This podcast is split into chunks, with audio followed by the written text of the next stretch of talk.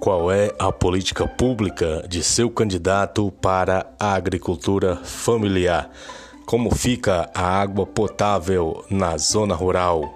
O terraceamento agrícola, as estradas rurais transitáveis, banco de sementes, ferramentas, fortalecimento das associações comunitárias, as capacitações o incentivo agrícola, as parcerias público-privadas, as chamadas públicas para que o agricultor venda para as escolas, venda para os hospitais, órgãos públicos. Como serão as feiras livres?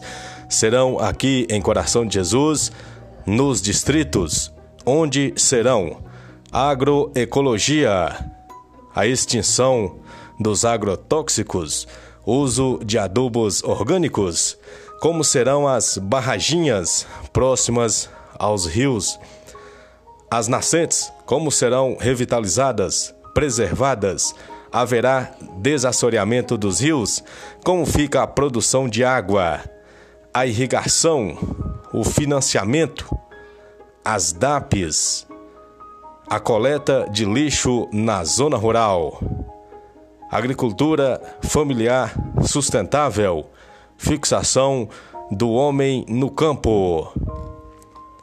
Pergunte ao seu candidato como será a efetivação do seu plano de governo.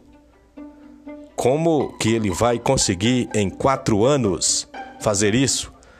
Pode ser para o seu vereador ou seu candidato a prefeito.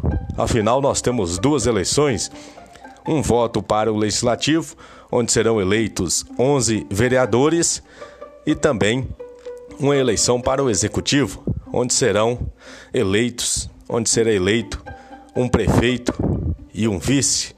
Coração de Jesus tem uma grande vocação agrícola. A zona rural é muito grande, o município é continental. Como será feita será feito esse resgate? Como que conseguiremos alavancar essa força produtiva?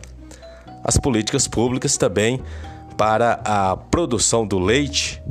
Para isso, necessitamos de dois pontos fundamentais: estradas rurais transitáveis e água potável. Vamos questionar, vamos perguntar Vamos descobrir se realmente os nossos representantes estão capacitados para exercerem, para nos representarem na Câmara Municipal e na Prefeitura de Coração de Jesus.